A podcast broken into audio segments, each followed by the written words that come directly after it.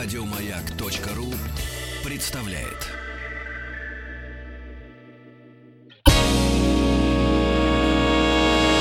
Физики и лирики. Шоу Маргариты Митрофановой и Александра Пушнова.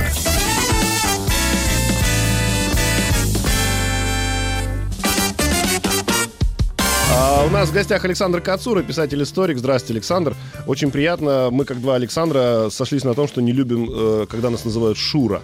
А, не знаю почему. Сегодня тема наша такая. Как дуэль отразилась на русской культуре, истории и ментальности. Я провел микросоцопрос и выяснил, что про дуэль, на самом деле, народ в массе своей знает очень мало. То есть, знает, что Пушкин погиб на дуэли, раз. Знает, что дуэль была запрещена какое-то время, но все равно она существовала. И есть еще такой стереотип, что вроде как отменяли дуэль, а благодаря тому, что вот много народу гибнет на дуэли и переживали по этому поводу.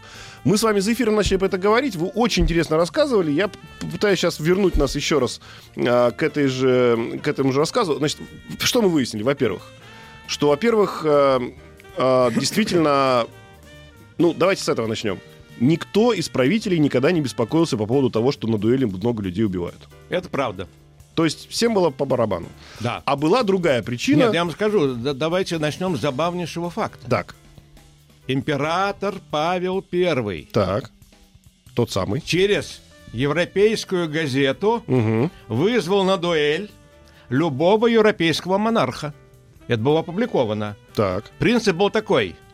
Если кто-то из королей Европы имеет ко мне претензии, я готов удовлетворить его в честной дуэли. Так. Но если это говорит император российский, как он относится к дуэли? Получается, что положительно. Еще бы. И э, многие относились положительно. А Э, запрещали почему? запрещали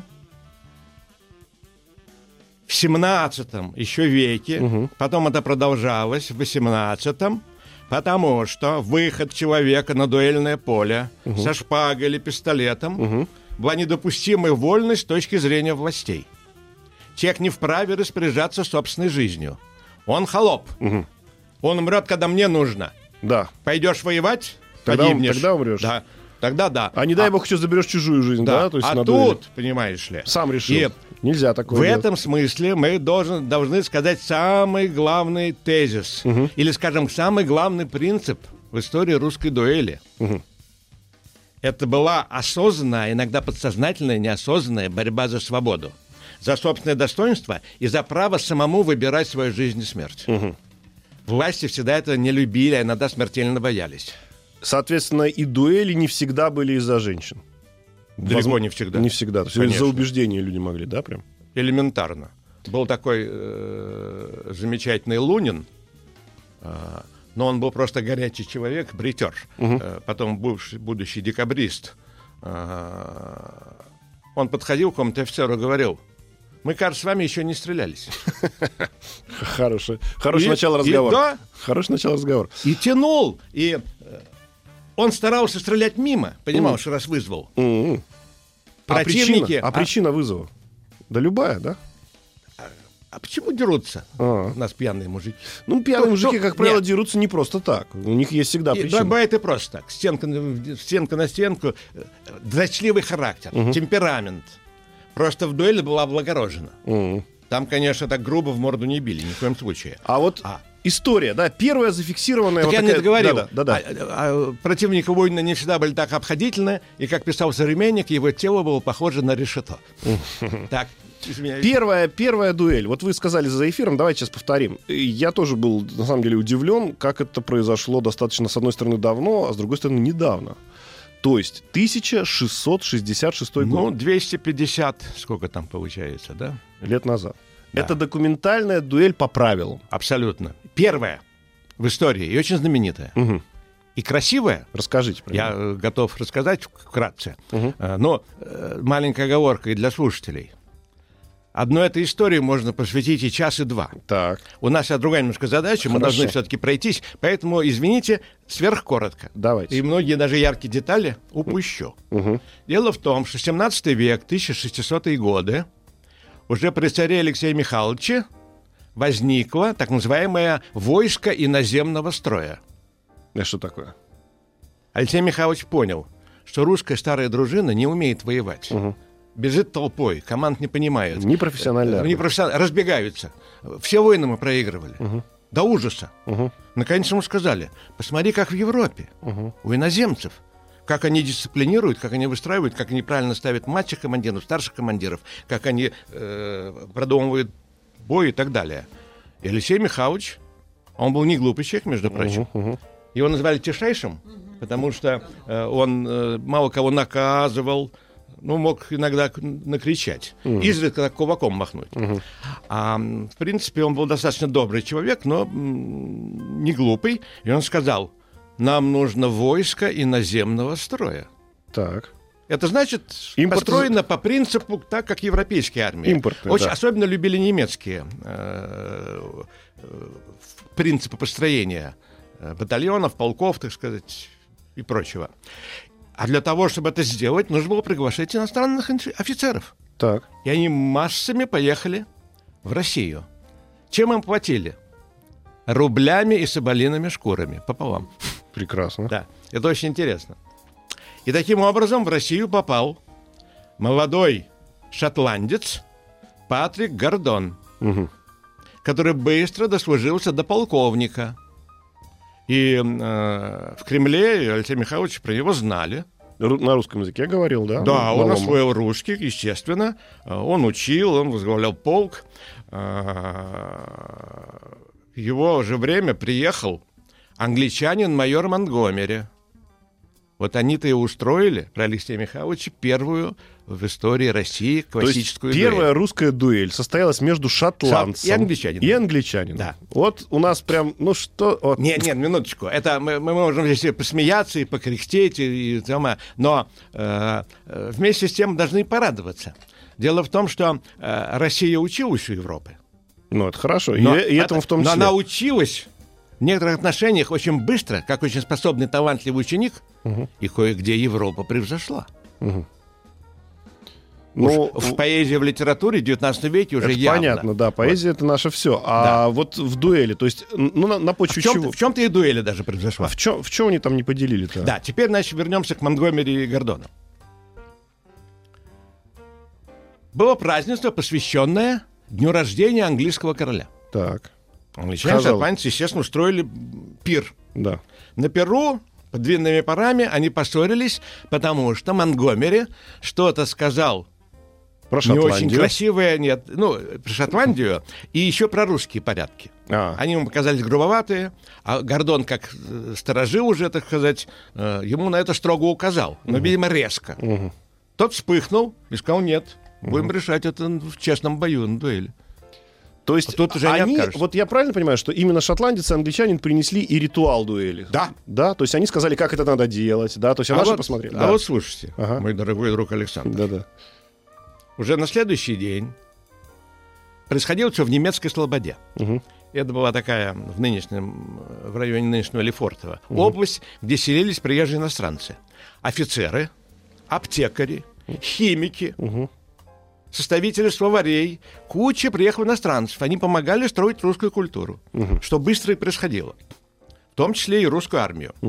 И вот в этой немецкой слободе, на краю, э, на поле, э, это была уже осень 66 года, немножко прохладно, и поле слегка влажное. Они выехали на лошадях, потому что решили биться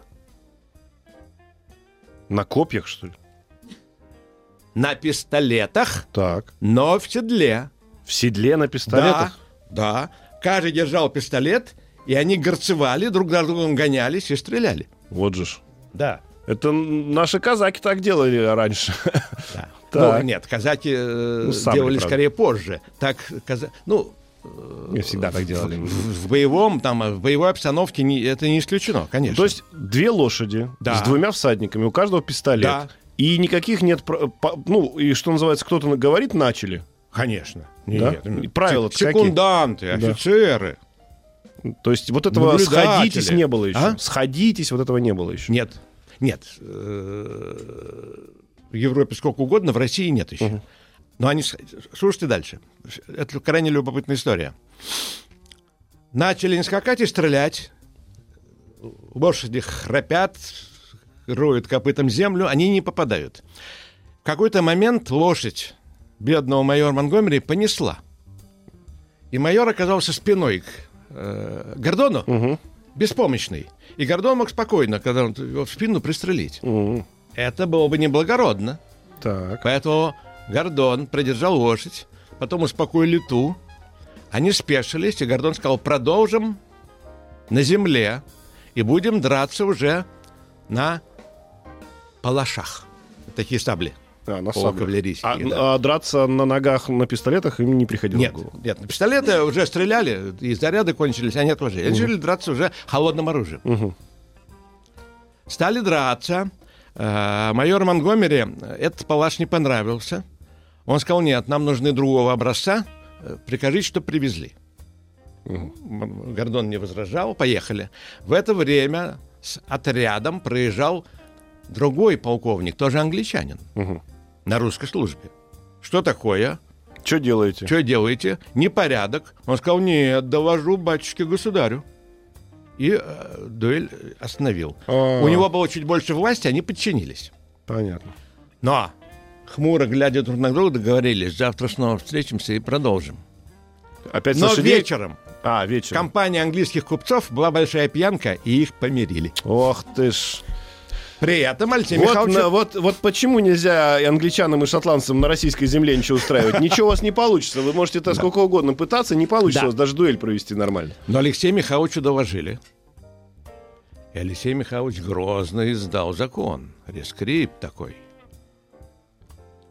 что более драк таких не учинять, смертвоубийств не устраивать, наказание будет очень суровым. Ну, я уже да. сказал эту фразу, мы ее еще можем вспоминать. Суровость русских законов всегда компенсировалась необязательностью их исполнения. И начиная с тысячи... Вообще, начиная с первой дуэли, Да. ее тут же запретили. Да. Да? И Ну, дальше... э, фактически запретили, что тут же подтолкнуло уже русское офицерство следовать этому примеру. Да. Уже через год-два уже русские офицеры стали друг друга вызывать. И появился Петр, который тоже был не, не Потом появился радостным. Петр, который тоже дуэли пытался запретить, потому что он был, вообще говоря, наследник такого э, русского самодержавного мышления. Он считал себя хозяином. Ну, это еще Иван IV, которого назвали Грозным. А по-английски The Terrible, ужасный. А, а при Иване не было ничего такого, да? Ну, При Иване сложно себе кулачные бои были. А? Кулачные бои. Кулачные бои. Да. Они, это как бы преддверие, это русская. э, А, русская версия дуэли, Русская да. версия, так сказать, этой дуэли. Но они гуманнее все кулачные бои-то. Ну, По Кирим- крайней- Не- Калашников Кирбеевича насмерть убил. Это да. Прям при Ладно, Иване. Так хорошо. что- так Пет- что- Петр вот. был не, не очень Да. доволен, но он понимал, что они все равно проходят. А дело вот в чем. Петр послал много молодых офицеров, особенно э, морского, так сказать, направления, э, юных гардемаринов и прочих, э, в Европу учиться. И от дядька, который за ними там наблюдал, писал ему э, из Италии. «Ой, государь, принимает здешние обычаи, все на дуэлях дерутся». М. Петр Грозный писал, унять, унять, унять. Ну куда унять? Мгм. Там все это расширялось, они потом, возвратившись, А, всё это в Россию привезли. Привезли. Ну. Привезли. Я вам скажу больше. А, уже в- пос- после Петровские времена Михаил Васильевич Ломоносов, который в Европе учился Мгм. горному делу и наукам, Так. он был горячий и в студенческих дуэлях участвовал. Участвовал. Участвовал Сам там, Михаил да. Васильевич. Сам Михаил Васильевич. И Петр, вы говорили, он сказал так, если кто-то будет участвовать в дуэли, Петр То- говорил так. да. Кто победил? Дуэлянта победителя повесить, Повесить. а побежденного повесить рядом вверх ногами. Прекрасно. Прекрасно. А вот Петр любил красоту, Да. конечно. И в итоге не было сделано Ни, это... ни, ни, ни- ни одного раза. При количестве тех дуэлей, которые состоялись, Да. все равно это не было сделано ни И разу. давайте пробежим, можем потом в любой э, точке остановиться, пробежим 200 лет. Давайте. Значит, Петр запрещал, Мгм. Елизавета формально запрещала, дочка его, когда стала императрицей, она вот целых 20 лет императрицей.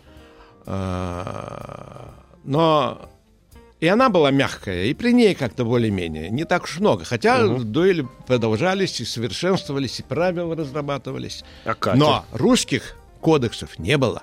А, еще И- по старым, Да, по, по Нет? Фр- Из Франции привозили. И по французским разбирали.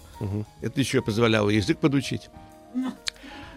Екатерина сильно не гневалась, не запрещала, но недолюбливала. Да. Ну, то есть, а как, в смысле, не- недолюбливал? То есть, пусть Ну, когда ей говорили, она морщилась и говорила там... э, э, на дуэли участвовали. Сослать на месяц в крепость. Пусть посидит, подумает. А потом выпустить. Вот примерно так. В СИЗО по-нашему, да. Да. Мгм. Так, И вот после Катерины. И вот после Катерины Александр, ну, Павел короткое время, хотя он, значит, и не думал его запрещать, просто он э, короткое время. Павел — это колоссально интересная эпоха, короткая. У нас сильно перевранная в истории. Мало кто понимает и ролевую историческую, и характер этого человека, и так далее. Могу только сказать одну деталь, это может интересно услышать. Первый консул тогдашней Франции по имени Наполеон Бонапарт, еще далеко не император, но первый консул, заинтересовался Петром, его темпераментом. И Павлом. под- Ой, извините, Павлом, я говорил, с Павлом, конечно. Его темпераментом Наполеону это очень нравилось. Мгм. И он Павлу предложил, соединив силы и войска, пройдя Каспийские и дальнейшие азиатские степи, войти в Индию, выгнать англичан из Индии и, и обводить, заво- а, назвать ее завоеванием России и Франции. Вот же. И Павел с интересом отнесся. Не успел немножко Через несколько месяцев его убили. Вот так видите, нас- как история могла повернуться. Вот. Это, так сказать, маленькая деталь. Значит, значит Павел был рыцарь, э, вызывал э, европейских монархов через газету. Ни один не откликнулся. Ну, понятное дело. Видимо, у них претензий к Павлу не было. А далее вот что получилось. Сейчас, А. мы- мы, а, Александр, давайте мы сейчас сделаем небольшой перерыв в новости, новости спорта, потом продолжим, и мы обязательно еще поговорим подробнее про конкретную дуэль, которая состоялась 5 декабря 1909 года между Николаем Гумилевым и Максимилианом Волошиным. У нас в гостях э, Александр Кацура. Продолжаем эфир новости.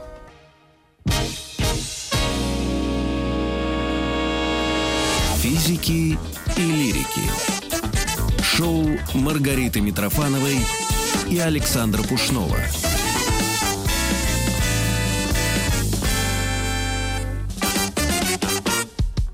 У нас в гостях писатель-историк Александр Кацура. Сразу вам комплимент пишут наши слушатели. Обалденный рассказчик, зовите его чаще. Ха, спасибо. Вот, э, Мы, соответственно, с удовольствием позовем. Тема у нас дуэль. Мы остановились. Ну, давайте быстро ответ на вопрос. Он короткий.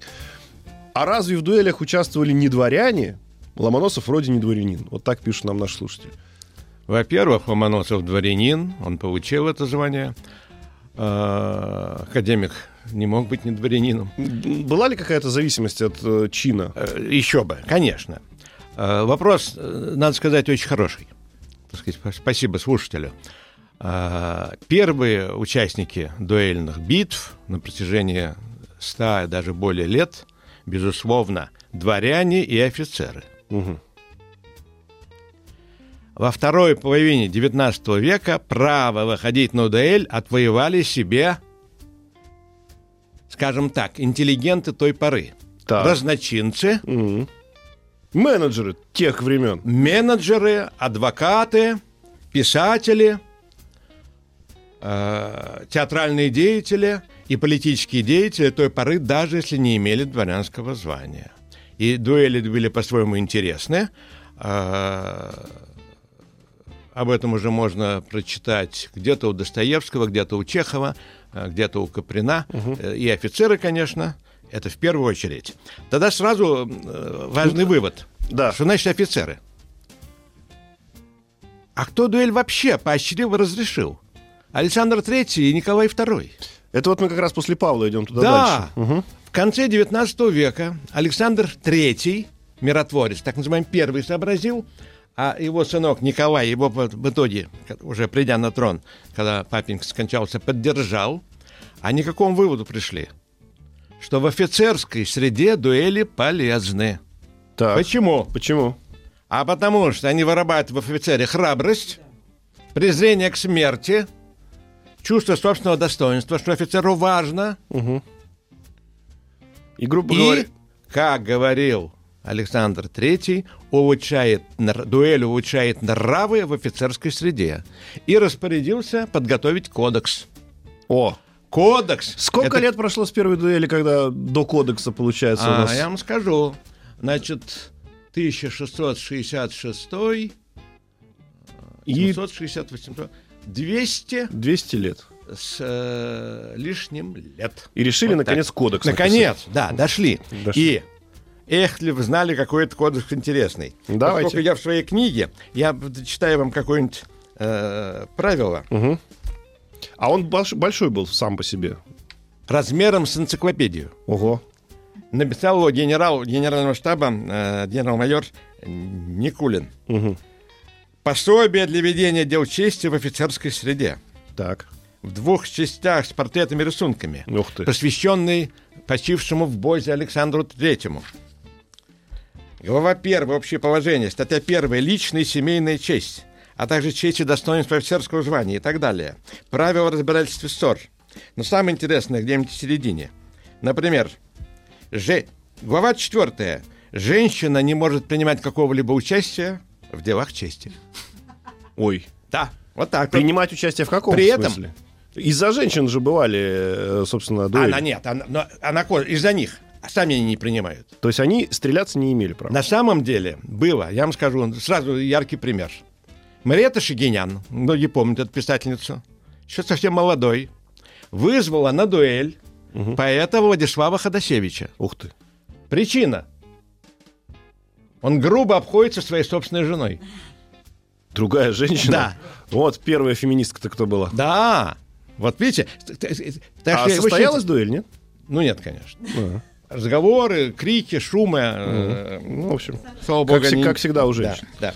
Так. Выбор оружия. А, выбор оружия. Ну-ка. Да. Право выбора оружия, вида образца оружия в пределах указанных статьях таких-то. Офицер, стоящий на действительной службе в запасе в отставке, не может ссылаться на свое неумение владеть тем или другим оружием. Не То имеет есть права ты ссылаться. не имеешь права ссылаться, Да. что я не умею владеть пистолетом? Да.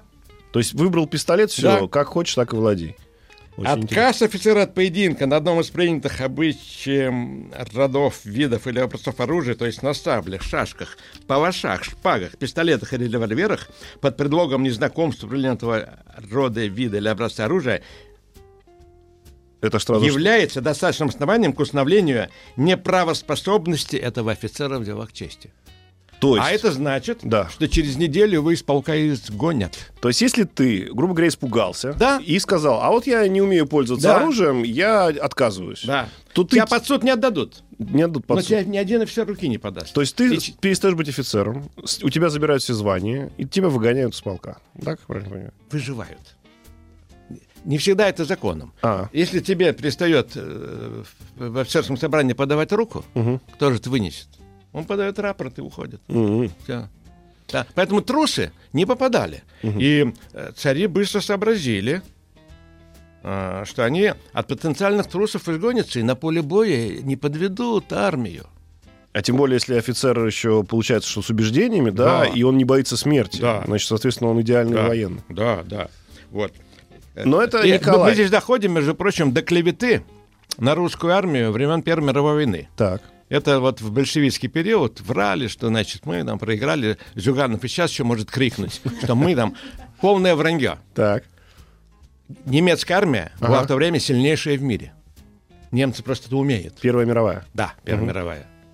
Русская армия великолепно воевала. Мгм. И потери, кстати, были небольшие. Не намного они превышали немец, совсем не намного. И офицерский корпус, в принципе, был великолепен.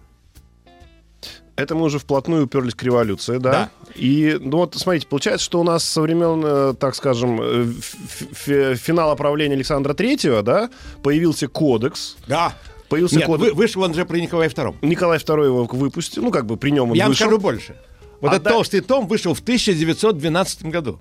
Мы, мы только что могли сто лет русского А, кода то есть отметить. в 12 году только вышел Он- том. Да, это Который том. назывался До «Кодекс этого дуэли». были другие Соответственно, можно сказать, что он был официально, э, дуэль была разрешена? книжки. Да, конечно. Потому что кодекс вот Конечно. лежит. пожалуйста. Конечно, конечно. И продержалась она-то всего до 17 года, получается. Ну так, официально, с кодексом.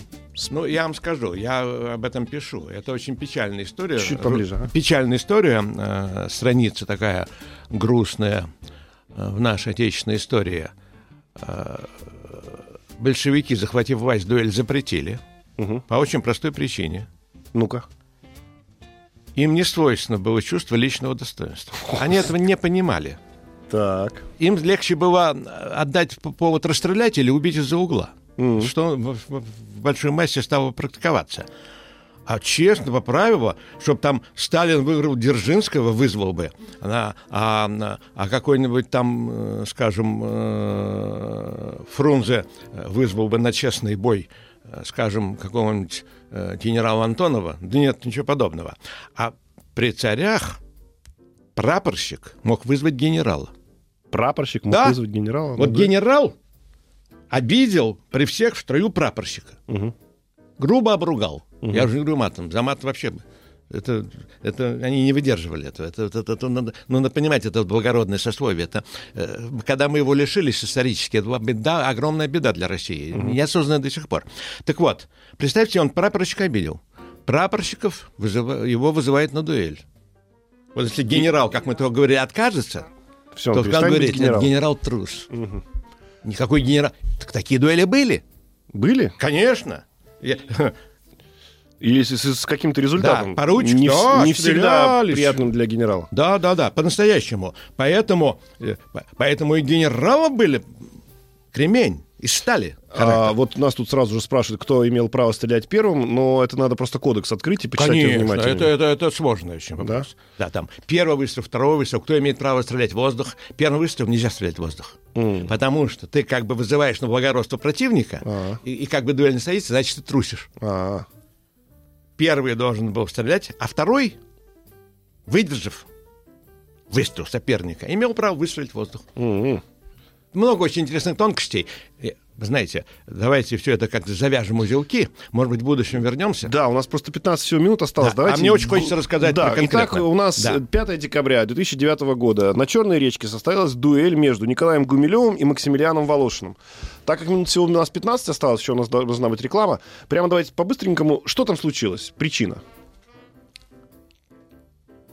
Я начну с важных стихов. Так. Послушайте. Хорошо.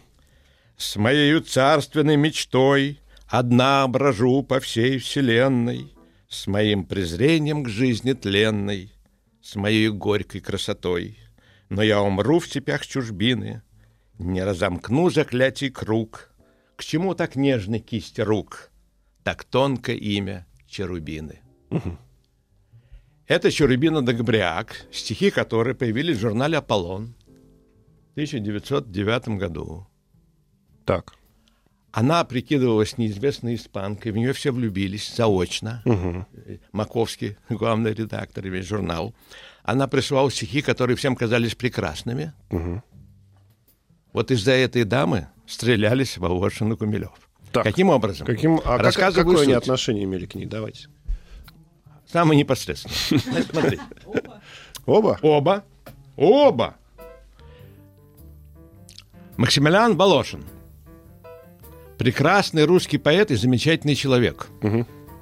Огромный, волосы до плеч. Э, В своем коктебельском доме он ходил в, кито, в хитоне, ниже мощные голые ноги, вел себя свободно. Э, Крымские жители, коктебельские, не очень к этому привыкли, и кто-то даже написал на заборе Несчастный Макс, он враг народа, его извергнув, ахнула природа. Не любили его, да. Ну, это какой-нибудь из мещан, так сказать, написал. А в принципе нет. В принципе, он был человек добрый, симпатичный внешне и в поэзии много значил. К нему в гости приехали двое молодых людей. По 22-23 года. Молодой поэт Николай Степанович Гумилев и его знакомая Лиза Дмитриева. Так. Но Лиза Дмитриева э, была в свое время тайно влюблена в Волошина, который оказался недоступным мэтром. Мгм. При этом ей Гумилев нравился. Ох ты ж, господи. И да, и она потом написала в записках, почему я должна выбирать? Почему нельзя любить обоих? Да уж, ужас. Вот так вот написала это Лиза Дмитриевна. Как же так То есть она всё? металась. Она была невысокая, полненькая, но, э, как писал э, позже старик Гюнтер, который был в те же годы молодым поэтом-переводчиком, немец в России, он писал, она была так то, что сегодня бы назвали секс. Вот. Так, И приехали приехали. в гости. Казалось бы. И тут стал выбор. Но она и Волошину нравится, и Гумилев в нее влюблен. Она выбрала метро. Ну, нормально. А Гумилева сказала, Гумми, она не любила имя никого, называла Гумми, ты лучше уезжай. Ну, Гумилев был страшен. Он ловил тарантулов, и на карман у него наполненный коробками с тарантулами. Он устраивал бой. И написал в те дни одну из лучших своих поэм, которая называется «Капитаны». Дорогие друзья, сейчас у нас микрореклама. Через 10 секунд она начнется, и мы вернемся к вам через мгновение. У нас Александр Кацуров в гостях. Нам надо будет потом за 8 минут по- попытаться как-то ну, пройти. Мы не успеем в любом случае. но За мы- 8, за 8 Успеем, да? Да. Физики и лирики. Александр Кацура, писатель-историк у нас в гостях. Продолжаем быстренько. Итак, Гумилев И вот Гумилев Волошин. пишет, это надо послушать. Он пишет поэму «Капитаны». Он отвергнутый, Мгм. В ярости. Пишет про капитана корабля. И, взойдя на трепещущий мостик, вспоминает покинутый порт, отряхая ударами трости клочья пены с высоких ботфорт. Или бунт на, бан- на борту обнаружив, из-за пояса рвет пистолет, так что сыплется золото с кружев, с розоватых брабанских манжет. Пусть безумствует небо и хлещет, гребни волн поднялись в небеса. Ни один пред грозой не трепещет, ни один не свернет паруса. Разве трусам даны эти руки, этот острый уверенный взгляд, что умеет на вражьей филуке неожиданно бросить фрегат? Вот вам характер человека. И Гумилев был такой. Забегая вперед, скажу, он добровольцем пойдет в Первую мировую, будет разведчиком, получит два солдатских Георгия. Он офицер. Офицерам только за безумную храбрость могли дать солдатского Георгия. И Гумилев потом напишет о себе. Знал он муки жал, э, голода и жажды, сон тревожный, бесконечный путь, но святой Георгий тронул дважды пулю нетронутую грудь. Ох ты. Потом его пуля большевиков достанет, его расстреляют. Расстреляют. В подвале, по ложному наговору и так далее. Это отдельно большая история. Но, и- давайте вернемся. Значит, они пришел в гости, Да, значит, что, он уехал, Гумилев. уехал. А его, Лиза его- провела счастливые месяцы. Лиза, Лиза его отвергла. отвергла. И он, в принципе, к этому, ну, отнесся, наверное, не Отнесся очень так. хорошо. Потом дело вернулось, значит, это было летом. Да. Но осень девятого года, они собрались в Петербурге, появились стихи этой удивительной Черубины, потрясающие стихи. Казалось бы, вот у нас есть Лиза, есть Черубина. Да. Да. Есть две женщины. Да. Как бы. Гумилев заочно сказал, что эту Черубину он э, обольстит, она будет его, еще не зная. Вдруг выясняется, что это Лиза, которую его отвергла. То есть Черубина это был псевдоним Псевдоним. той самой Лизы. Той самой Лизы Дмитриевой, да. И получается, что это Лиза стихи- Дмитриева сама писала эти стихи под псевдонимом. И получается, что Гумилев а, как бы обещал очаровать э, эту... Да, да. Ну, там так, когда собирались в Аполлонии, вокруг Лизу. все там поэты, они как можно не влюбиться в женщину, которая пишет Средь звездных рун, в их знаках и названиях Хранят свой бред усталые века И шелестят о счастье и страданиях Все лепестки небесного венка, Но в них горят рубины алой крови, В них грустная в мерцающем покрове Моя любовь твоей мечте близка. И это оказались стихи Лизы. Оказалось, что стихи Лизы. И что же Гумилев по этому поводу? Гумилев сказал о ней неприятную фразу. Стоп, Дошло дело до Волошина. Он сказал как о женщине или Как как, о женщине, как- как да. о поэтессе. Да. Она его отвергла, а он что-то сказал, ну, может быть, намекнул, что у нее, что у нее с ней было что-то. Якобы. Она такая вот И эту фразу никто документально не знает. Нет, ее устно все передавали. Она дошла до ушей Волошина. Так. И э, в мастерской художника Головина в оперном театре Волошин подошел к Гумилеву и дал ему пощечину. Как его учил сам Гумилев, как он рассказывал в большом спиритном деле, быстро, сильно и неожиданно. Быстро Гумилев сильно- побледнел и сказал, ты мне ответишь. Волошин сказал, это не брудершафт, мы с тобой не были на «ты». Но все равно. Все, назначили бой. Волошин вспоминал, мы стреляли с теми же, если не пушкинскими пистолетами, то по крайней той поры. Ага. На двух автомобилях они уехали в сторону Черной речки. А, Князь Шербашидзе и Алексей Толстой были секунданты Волошина. А, Михаил Кузьмин и Зноска Боровский были секундантами Гумилева. Мгм. Пистолеты. Пистолеты. Первый выстрел был Гумилева, это определилось а. по правилам дуэли. Гумилев выстрелил и промахнулся. Да, Гумилев, когда он, э, он настаивал вот что, чтобы, чтобы дуэль была с пяти шагов. С пяти шагов. Угу. Это, это почти верная смерть. Угу. Вот.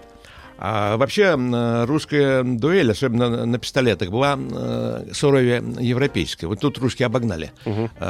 5, вот 6, в этом мы всегда обгоняемся. Да, да. 6, значит, там, можно уже там найти э, у русских писателей 19 века. Князь требует 6 шагов не больше. А в Европе с 30 стрелялись. Mm. Ну, с 30. ну, при том оружие... Вот, при том оружие разброс. Вот. Кор... С трудом уговорили на 15 шагах. Вот на 15 шагах Гумилев промахнулся. Угу. Выстрелил Волошин, пистолет дал осечку. Казалось Гумилев бы, сказал, требую, чтобы этот господин снова стрелял. А не по кодексу там что, если осечка? Имеешь право еще? И да, да, да. Больше того, по правилам дуэли, вообще говоря, нужно выстрелить. Куда угодно. Э, И, э, как вспоминал Волошин, я, говорит, в ужасе боялся попасть в Гумилева. Поэтому постарался выстрелить, чтобы по дурости не попасть. Выстрелил, снова была осечка, наконец выстрелил и не попал. Гумилев требовал, чтобы еще один, выстрел. Ну, тут собрался, так сказать, синклит, все э, секунданты, их вне не решающие, они посмотрели, нет, дуэль окончена. Сели на автомобили и разъехались. Так что пуля настигнет Гумилева только через 12 лет. Уже в чекистском подвале. Сама по себе колоссально интересная история, но... А и Э. в дальнейших отношений они не выясняли никак. Вот они, что называется, прошел вот этот вот катарсис, да, взаимоотношений. То есть человек вызвал человека на дуэль, Да. оба промахнулись, Да. И дальше все. Нет, я им скажу. э, Дело в том, что э, это правило уже хорошего воспитания. Никто не запрещал вам появляться в общем таком поэтическом собрании или где-нибудь. Они могли холодно кивать друг другу. А иной раз э, такие случаи в истории русской дуэли были, становились даже друзьями друзьями. Ну, например, должна была быть дуэль у Пушкина с знаменитым толстым американцем, фантастическая фигура. А, тот стрелял без промаха, и Пушкина бы убил гарантированно. Это фантастический был дуэлянт. Но она, слава богу, ее разрушили, эту дуэль. А потом они подружились так, что тот американец был шафером на свадьбе Пушкина. А Вот они, вот. а разрушить дуэль это тоже было целое искусство, да? Конечно, Как, прав- естественно. как правильно ее не допустить. Естественно. А в код- кодекс предполагал какие-то шаги назад? Или кодекс это все, это значит уже решение принято? Кодекс — это же система уважения. Кодекс многое предполагал. Значит, э, э, секунданты, установители имеют право, они могут э, уговорить кого-то э, принести извинения. Если он Прямо уже кого просят, понимает, что он принесе- может принести извинения, не нанеся ущерба своей репутации, Ага. то бывало, когда и извинялись. Ну, человек И понял, прямо что на он- дуэли извинялись. Уже вот И- прям приехали. Да, Во-первых, до. Через секундантов. Просто секундант привез, и дуэль не состоялась. Когда на, на дуэли секунданты всегда говорили, последний повод примириться, друзья, последний момент. Если они... Так и было, кстати, и у Гумилова с Волошиным. Секунданты сказали. Но они не примирились. Когда они не примирились... Александр, с вами Да. безумно интересно. Время, к сожалению, закончилось. Александр Кацур у нас в гостях. Приходите к нам еще. Писатель-историк. Очень с вами интересно. Еще больше подкастов на радиомаяк.ру.